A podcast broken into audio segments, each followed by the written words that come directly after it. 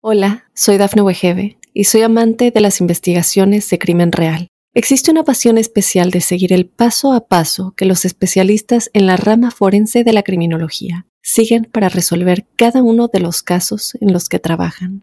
Si tú, como yo, eres una de las personas que encuentran fascinante escuchar este tipo de investigaciones, te invito a escuchar el podcast Trazos Criminales con la experta en perfilación criminal, Laura Quiñones Orquiza en tu plataforma de audio favorita.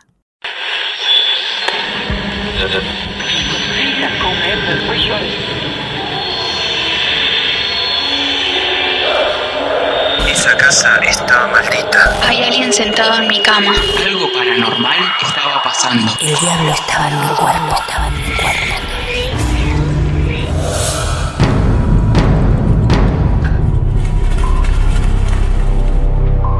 Muy buenas noches, mi nombre es Martín Echevarría y esto, esto es Martes de Misterio, club de amigos que abre cuando ustedes lo disponen, cuando ustedes deciden apretar play para sentarse a escuchar al otro. Las historias tienen que ver siempre dentro del campo esotérico y todo basado en casos reales, en sus historias vividas como casos reales. Estamos felices de contar con otro de ustedes, que ha decidido un día escribirnos para decir que tiene su caso real para contar. Hoy es el caso de Fernando, que ya está dispuesto a compartir otra increíble historia verídica.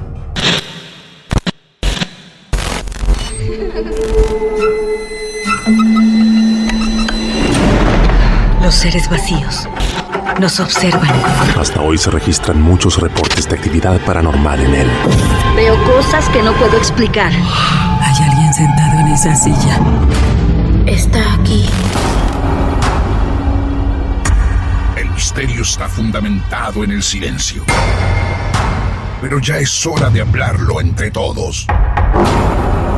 Esto es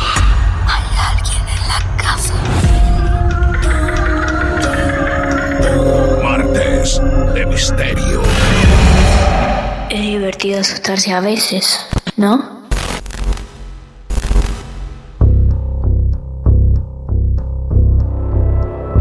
Hola Fernando, buenas noches, bienvenido, ¿cómo te va? Todo bien, ¿cómo estás Martín? Buenas noches. Buenas noches amigo, estamos llamando a dónde, a qué parte de Buenos Aires. De Morón, zona oeste, ¿Esto es provincia? Provincia de Buenos Aires. Provincia de Buenos Aires, ahí está Fernando. ¿Con cuántos años ya en la espalda?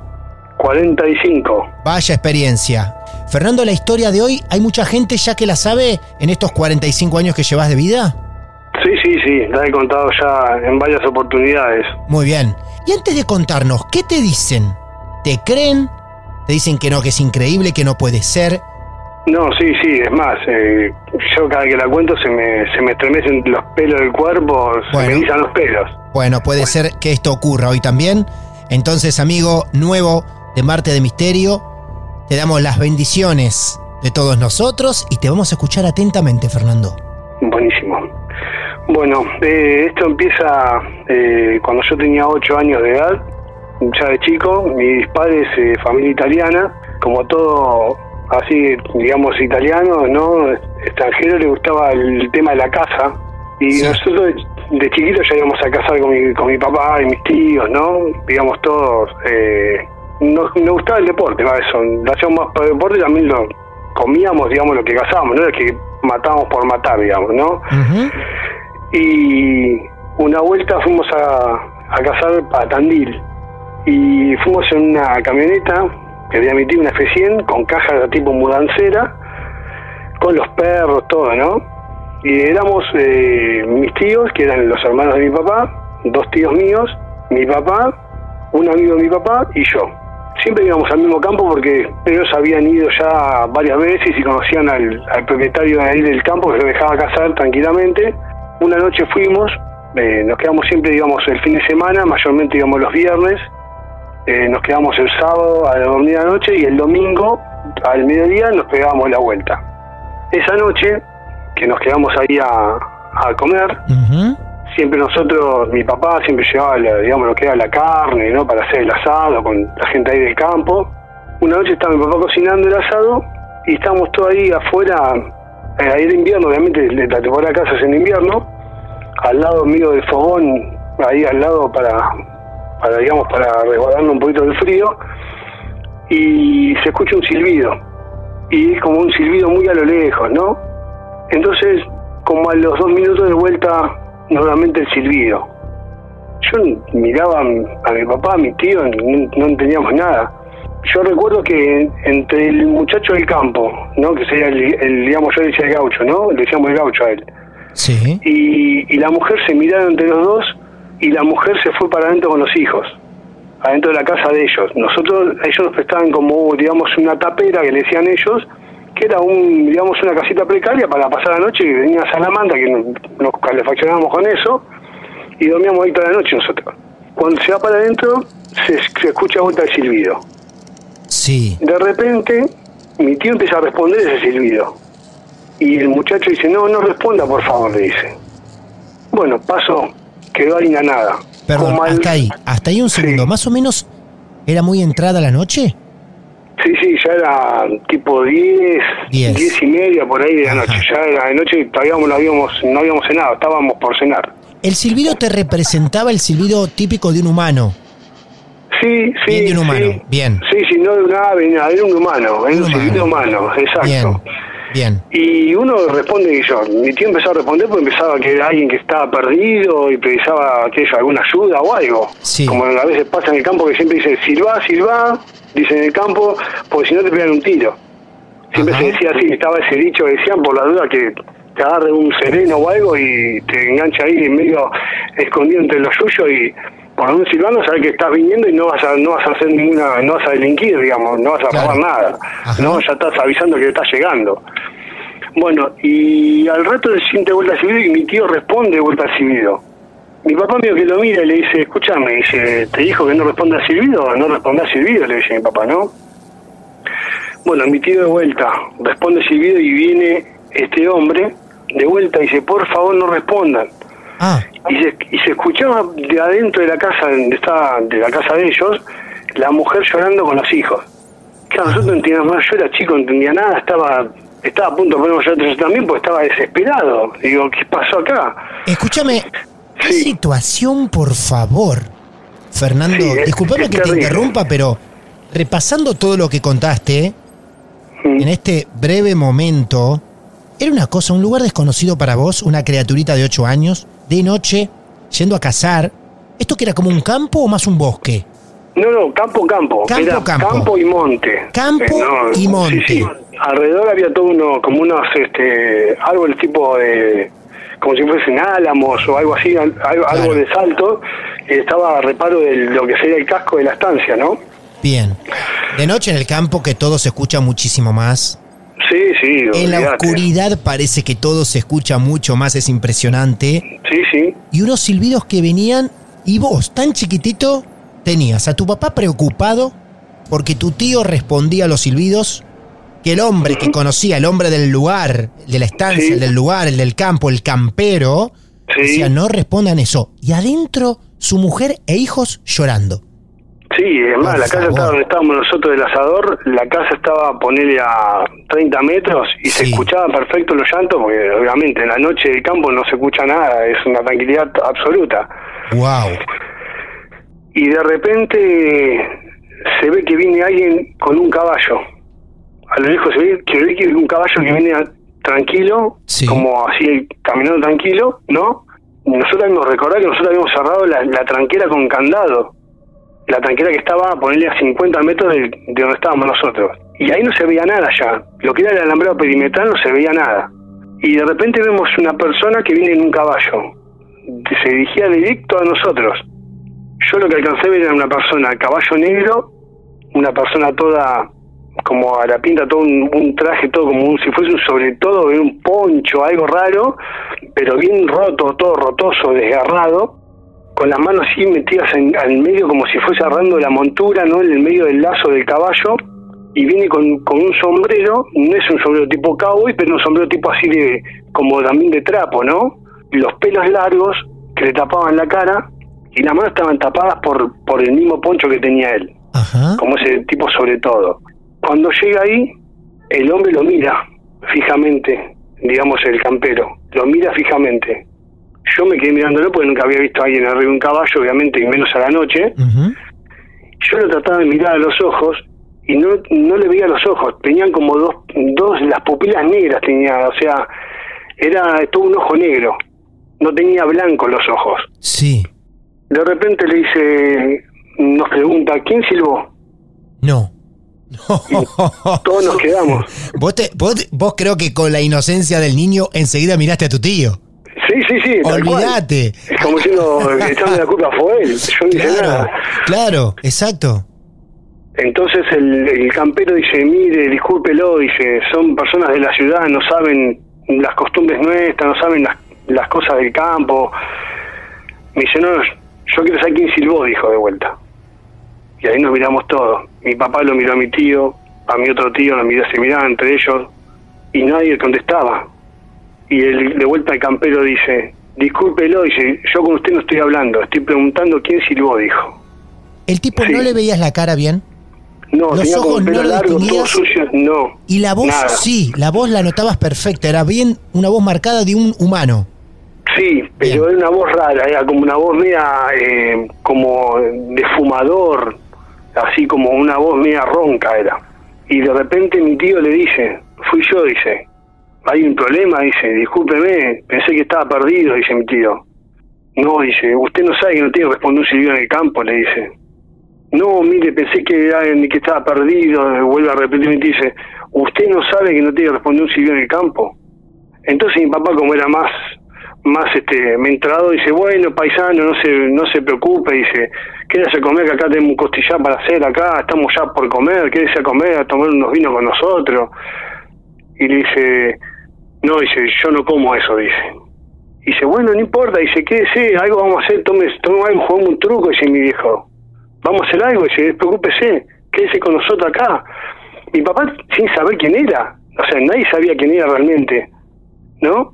Y dice, no, yo no como eso. Y saca de la, como de adentro del, del sobre todo ese que tenía ese poncho, saca una bolsa como de alpillera muy chica, mete la mano dentro de la bolsa. Yo cuando vi las manos eran las manos, los dedos finos y las uñas eran como si fuese de un ave, tipo una garra de un ave. Sí. Así tal cual, era como si fuese una garra de una gárgola, como de esto, algo místico, digamos, que se, se dice porque eran como curvas las la jarra que tenía, los- las uñas, no eran las uñas normal de un humano. Y las manos eran muy finas, los dedos, y largos. Y, y saca así, y es como que lo muestra, y yo quedo a la altura de, mi- de mis ojos prácticamente, porque lo, lo, lo extiende así el brazo hacia abajo, y cuando veo eran como unas, en ese momento estaba medio oscuro, yo llegué a ver como unas pezuñas de unos, de unos, de unas cabritas o porque semillas no eran para mí. Y después nos quedamos deliberando con mis tíos qué era eso, porque él también había, lo había visto. Y nos muestra eso y lo, lo guarda y le dice, ustedes se salvaron porque hay una, una criatura en este, en este momento, dice. Si no, no sabe lo que le hubiesen pasado, dice. No, no. El tipo no es increíble. El tipo dice eso porque escuchaba el llanto del niño adentro de la casa. Exactamente. Y porque estabas vos también, con ocho años. Estaba yo también ahí que ocho años, exactamente. Claro. De repente mi papá le dice vuelta, bueno, ¿qué dice a comer? No se da problema, dice, eh, tome algo. Y, y el tipo no le respondió nada, se dio media vuelta con el caballo, eh, encaró para el lado de la tranquera y ahí desapareció en, la- en el medio de la noche. Entonces nos miramos con él, con el, con el campero, nos miramos todos, mi papá lo miró, le pidió mil disculpas y el tipo se fue adentro a llorar con la familia. Al otro día nos levantamos, que ya era domingo, al mediodía tomamos, agarramos todas las cosas, de casa, todo, y nos volvimos para Buenos Aires. ¿Qué pasa? El año siguiente fuimos de vuelta a cazar ahí, como íbamos todos los años. Una vez por año siempre íbamos a, esa, a, esa- ese campo. Vamos a cazar, nos ve el hombre ahí todo contento, el hombre, más allá de lo que nos cuentan lue- luego, y nos dice, ¿cómo anda? ¿Todo bien? Sí, bien, bien, nos cuenta, dice, y mi tío siempre le preguntaba, porque mi tío siempre le gustó el campo, y le dice, ¿y cómo anduvo la cosecha, los animales? Y le dijo, ¿usted recuerda a la persona esa del año pasado? Dice, cuando vino con el caballo. Sí, dice, me recuerdo y lamento lo que pasó, dice, bueno, por esa persona cuando pisa el campo, Dice, no tenemos más, no cosechamos, no, no, no podemos cosechar pues se nos seca la siembra, dice. Dice, no se nos mueren los animales. Dice, mi tío se quería morir. Dice, ¿qué pasó? ¿Pero quién es esa persona? Dice, Claro. dice, esa persona es el mismísimo diablo, dijo. No, no puede ser. No, no puede Y yo, ser. imagínate, yo tenía nueve años, ya tenía un año más, porque yo justo cumplo en junio, y cuando vi a eso que me dijo ahí, cuando me quedó, pero grabado en la cabeza lo que fue el diablo. Mi tío no sabía cómo, cómo, cómo pedirle perdón, cómo, digamos, darle una ayuda monetaria, algo. Nosotros siempre llevamos un poco de, de dinero para comer ahí, comprar comida, el gasto de viaje. Yo recuerdo que mi tío le había dejado todo lo que había llevado de plata y después había vuelto mi tío a traerle más plata al muchacho para hacer una ayuda. Pero después, todos los años, mi tío iba y le llevaba plata. Porque como en... De lo en- mal que se quedó, claro. De lo mal que se quedó. Porque se les secó todo lo que habían cosechado. Todo lo que habían sembrado. Se les secó todo. Pero supuestamente todo por silbar en el campo.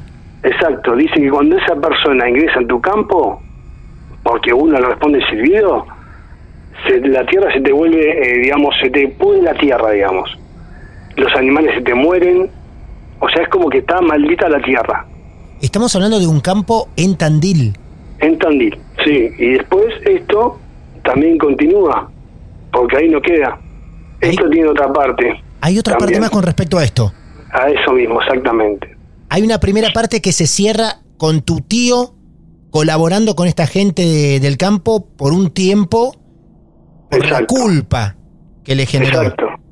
Bien. Mi tío hasta tenía, mi tío tenía hasta taller de chapa y pintura y le había ofrecido al, al, al campero que, que le arregla hasta el auto gratis le arreglaba. Sí. Imagínate, no sabía cómo pedirle perdón y cómo ayudarlo. Me genera escalofríos. Sí, a mí yo cada vez que lo cuento me, me, se me pone el pelo de gallina porque, Sí. o sea, me quedó muy grabada esa imagen de esa persona en mi, en mi mente, ¿no? Eh, Hasta el día de hoy. Me quedó muy marcado. Y a partir de ahí yo empecé a tener miedo a la oscuridad, que jamás la había tenido. Vos sabés que genera escalofríos, si nos detenemos un rato, en todo lo que describiste perfectamente y recordamos un rato a la madre dentro de la casa llorando con el niño, porque tu tío respondía a los silbidos. Esa imagen dice todo, es se viene lo peor. Sí, sí, sí, sí. ¿Y qué pasa después entonces? ¿Cómo continúa esta locura? Después de mucho tiempo, o sea, ocho, ocho años después casi, porque, o sea, yo a los 16 me había pasado de vuelta, nos fuimos a un campo de un amigo que tenía eh, también acá en, en La Riestra, que es un lugar que está pasando lobos. Este, fuimos un fin de semana que era para Semana Santa.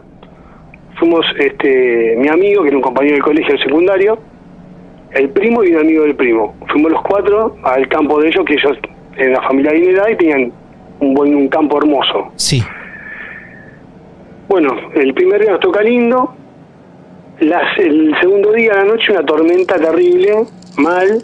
No se podía estar afuera, el- las ventanas se movían para todos lados, el viento que había, era impresionante. Ellos tenían una estancia muy linda que estaba a dos kilómetros del, digamos, de la ruta principal por un mejorado que se entraba y tenían un, digamos, en el casco de la estancia había un perímetro alrededor de 100 metros alrededor, es como una manzana, una manzana entera, toda perimetrada por alambrado. Y la casa, como eran de dos familias, esa casa tenían, en una ala principal tenía como si fuese el living comedor, con una parrilla que era un hogar también, se usaba de hogar. En una ala estaba la una familia que tenía una habitación con un baño, la habitación matrimonial, el baño y la habitación de los chicos, y de la otra ala es lo mismo, el mismo, la misma repartida, o sea, repartida de la misma manera. En el medio tenía una, una ventana enorme que daba una galería cubierta que daba a la tranquera de entrada, que venía de la ruta, digamos, que al lado de la tranquera estaba la casa del capataz, sería, del, de la estancia, que cuidaba la estancia todo el año, se la mantenía, y atrás de eso, al- al- digamos, eh, frente al ventanal estaba una puerta que daba a la, a la cocina y ahí salía el granero, donde guardaban los autos, las motos y todo, los tractores y esas cosas, y algunos caballos también que tenían. Entonces, estamos jugando una noche al truco, ya habíamos cenado, también tipo eran tipo las 11 de la noche, de repente se escuchan los perros, el capataz tenía tres galgos, se escuchan los perros que ladraban, ladraban intenso, pero mal, mal, re pesado, y sin embargo pasa, no puede ser que esté el perro ladrando, dice, esta hora, dice, abajo la lluvia, dice, Y ahí se ve que viene el capataz con el caballo. Y dice, patrón, patrón, patrón, ahí está el que yo le dije, el del sobre todo negro, el del sobre todo negro, dice. Y yo ahí cuando dice así, mira, te lo estoy contando, Martín, se pone la piel de gallina y, y, y me barra una congoja porque es increíble lo que pasó esa noche también. Estos chicos también les gustaba mucho la casa. Yo ya estaba acostumbrado a manipular armas y todo porque toda la vida casé con mi papá. Y en un momento me dice, ahí voy para afuera, dice. Ahora ellos tienen un cuatriciclo, que lo usaban para cazar justamente. Sacan el cuatriciclo así torrencial como estaba. A mí me dan un arma para tener adentro y dice, el que entra, dice, lo hacen bolsa. Nosotros entramos vamos a decir el nombre. Así que si entra alguno que no acá, lo, lo hacen boleta, dice. Yo estaba contra el ventanal mirando para afuera, ¿no? Y este chico, el amigo del, el amigo de la- del primo de mi amigo, estaba en la puerta, digamos, que daba el granero que daba de la cocina. Había las dos únicas puertas de acceso que había en la casa, ¿no? Y de repente enciende las luces, que había un tanque en el medio de la casa, y un tanque con cuatro reflectores tipo cancha que se veía justito hasta el perímetro del alambrado, alumbrado esos reflectores. Sí. Bien justo. Uno en cada punta, o sea que estaba el perímetro iluminado perfectamente. Más allá de la lluvia que era torrencial, que no se veía nada, porque la verdad que era parecía Santa Rosa, no se veía nada. Salen con el cuatriciclo ellos, el capataz sale con la escopeta, los tres perros, el capataz sale del otro lado del alambrado a correrlo, y este y estos chicos salen, mi amigo y el primo, sale mi amigo manejando el cuatriciclo y el primo atrás también con un arma disparándole. No. Yo de repente veo... Disparándole. Disparando, pero así yo pensé disparar al aire. Cuando de repente, cuando yo estaba mirando por el ventanal de la galería cubierta, veo esa sombra de esa persona caminando, pero no caminaba, Martín, era como que levitaba. No es alguien que vos ves que está caminando o corriendo, viste, y vos ves que corre y se le ven los pies. Era como que levitaba, no tocaba el piso. Los perros no lo podían alcanzar, y ellos con el cuatriciclo le iban disparando y no lo podían agarrar. Así estuvieron como 20 minutos disparándole afuera, ¿no? Y no lo podían agarrar, no podían agarrar hasta que, bueno, desistieron y entraron a la casa, todo mojado, empapado, estaban los perros también, todo. Y yo le conté la historia que me había pasado, le digo, ese es el mismísimo diablo, le dije. Y el capatán me miró y como asintiéndome. Y si vos cómo sabes, me dice, y le conté la historia que les conté antes a ustedes. Y ahí dijo, ¿sabe patrón? Que me parece que el, que el gringo este tiene razón, porque me decían el gringo a mí. Me parece que el gringo tiene razón. Estamos, estamos peleando contra algo que jamás vamos a poder agarrar, dice. Y ahí terminó esa la historia que me pasó después de, a los después de ocho años me pasó lo mismo con la misma persona digamos que vi Sí. En un lugar diferente esto era la riestra pasando lobos Pero siempre en el campo y siempre con el Siempre el personaje campo. parecido. Claro, un diablo de campo. exactamente exactamente Martín Qué bárbaro. La cantidad de creencias, de leyendas, de personajes, podríamos decir, que existen en lugares así. En pueblos que ya los conocimos y en lugares despejados como los campos, sobre todo. sí Un diablo montando a caballo y provocando sequías, provocando lo peor, malaria, exacto matando a la naturaleza. sí sí Qué impresionante. terrible verdad sí fue terrible la experiencia En 16 años, en ambas visitas al campo, entre otras, te lo cruzaste dos veces. exacto Dios mío. Las historias que imagino pueden llegar a venir después que vos cuentes esto, ¿eh? Porque te puedo asegurar que no hemos tratado en tantos capítulos de Marte de Misterio un caso así, un diablo de campo que llega o castiga el silbido. Después de esto, en esos 16 años, ¿no viviste nunca más algo extraño? y a los 16 años también me ha pasado algo raro Ajá. porque a raíz de eso nos dio para hacer el juego de la copa No, puede ser.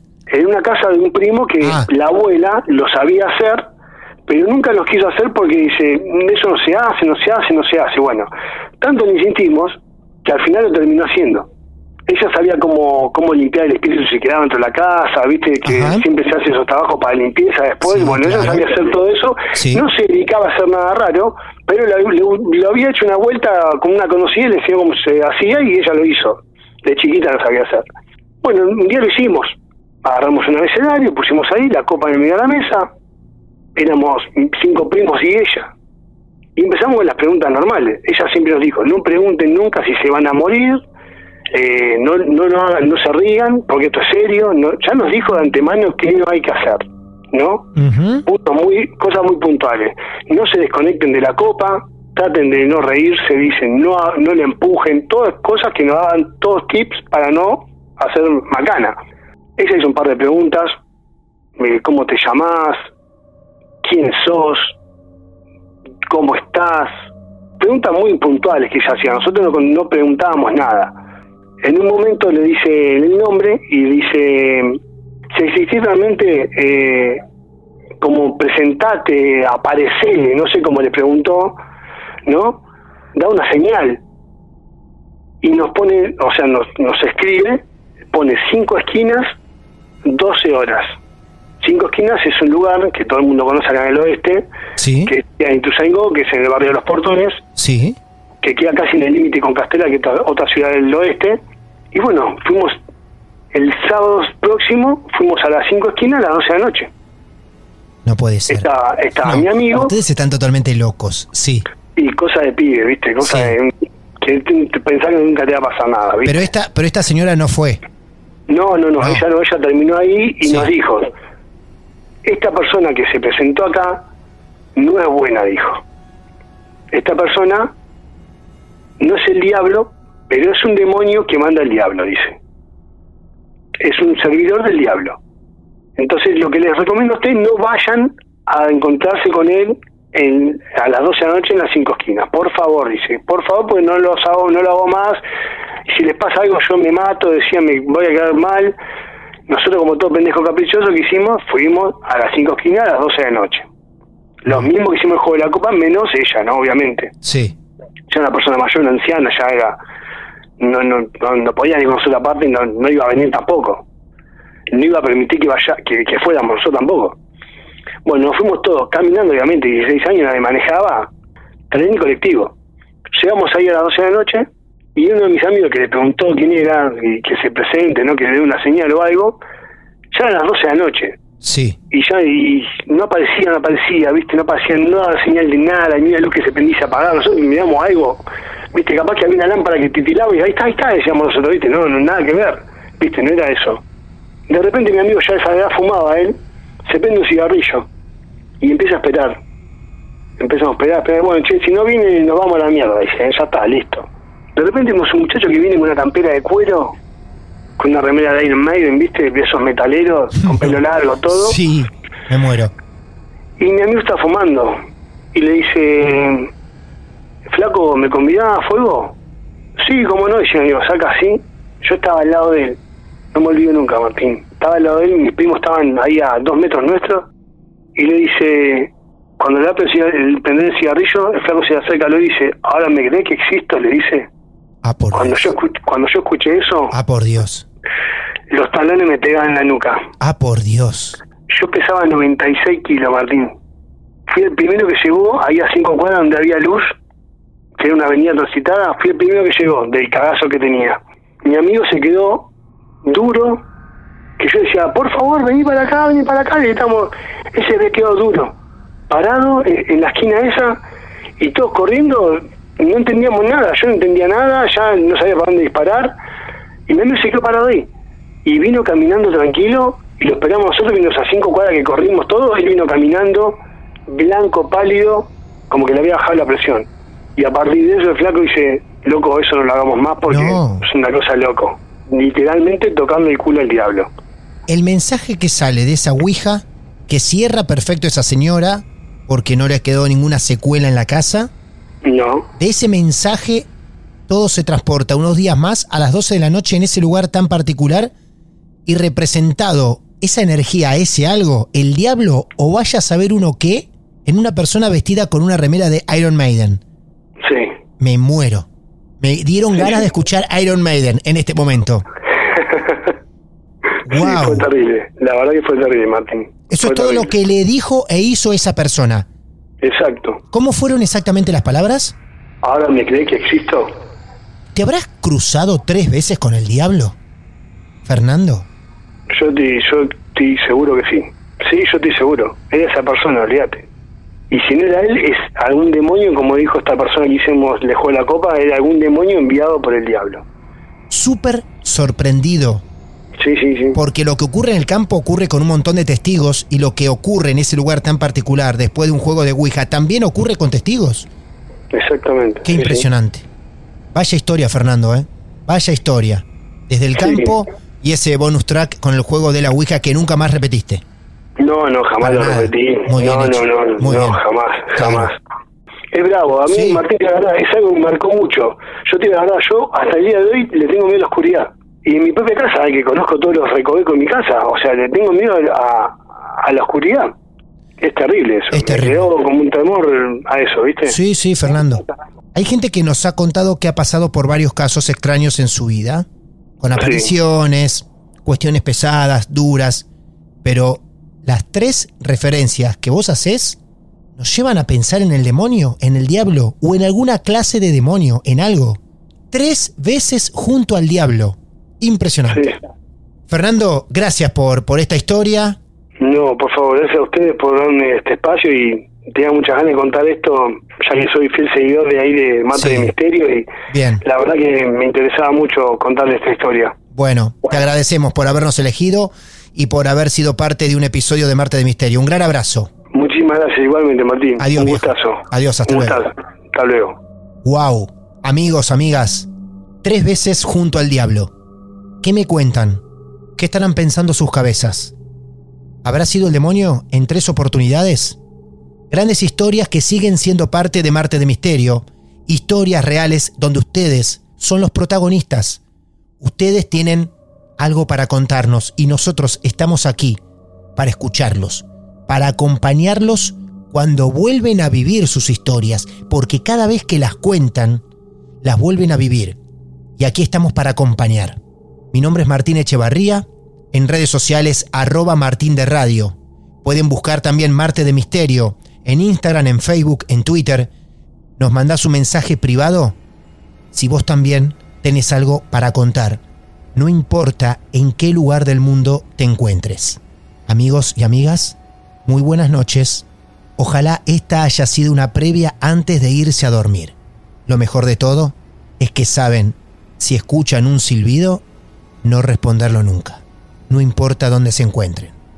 Hasta el próximo episodio. Esto es Martes de Misterio.